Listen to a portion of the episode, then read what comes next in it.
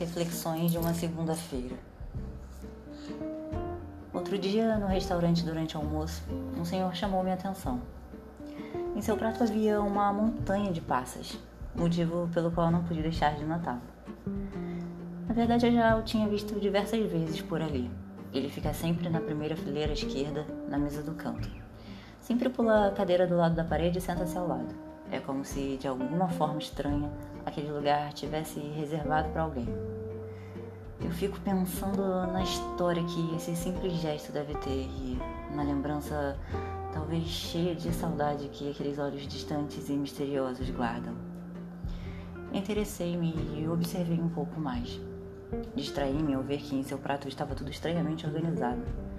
Arroz separado num canto, feijão no outro, um peixe ao lado do arroz e aquela exagerada montanha de passas.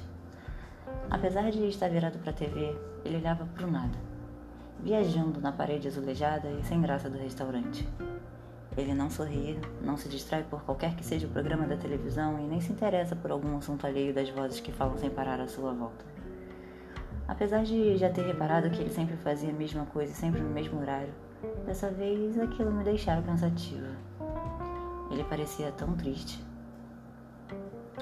Fiquei imaginando o que poderia estar por trás daqueles olhos tão cansados? Será que algo mudaria caso ele resolvesse acordar numa segunda-feira qualquer e fazer tudo diferente?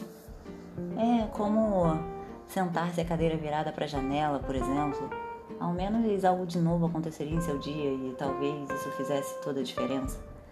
Talvez, ao ver que faz um dia lindo lá fora, algo pudesse animar. Quem sabe o passarinho que pousa de repente na janela fizesse lembrar-se daquela antiga namorada da adolescência. Ou quem sabe aquele sol divino fizesse lembrar-se daquele lindo pôr do sol ao lado do amor de sua vida.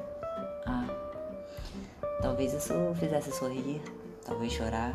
Afinal, não sei nada sobre sua história.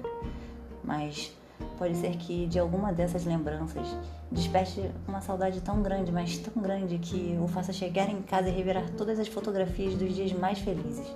E quem sabe então ele cria coragem para fazer aquela ligação tão desejada que o orgulho de todos os dias não deixa. De repente, mandar aquela mensagem e, se talvez for tarde demais, que ele possa se encantar e se maravilhar com todas aquelas boas lembranças que o fez tão feliz um dia. E que ao invés de sentir-se triste, que ele possa sentir-se feliz por ter vivido tudo aquilo. E então, quem sabe amanhã ele volte ao restaurante com um sorriso no rosto, misture toda a comida no prato, esqueça as passas e até ria com alguma besteira da televisão. Quem pode saber?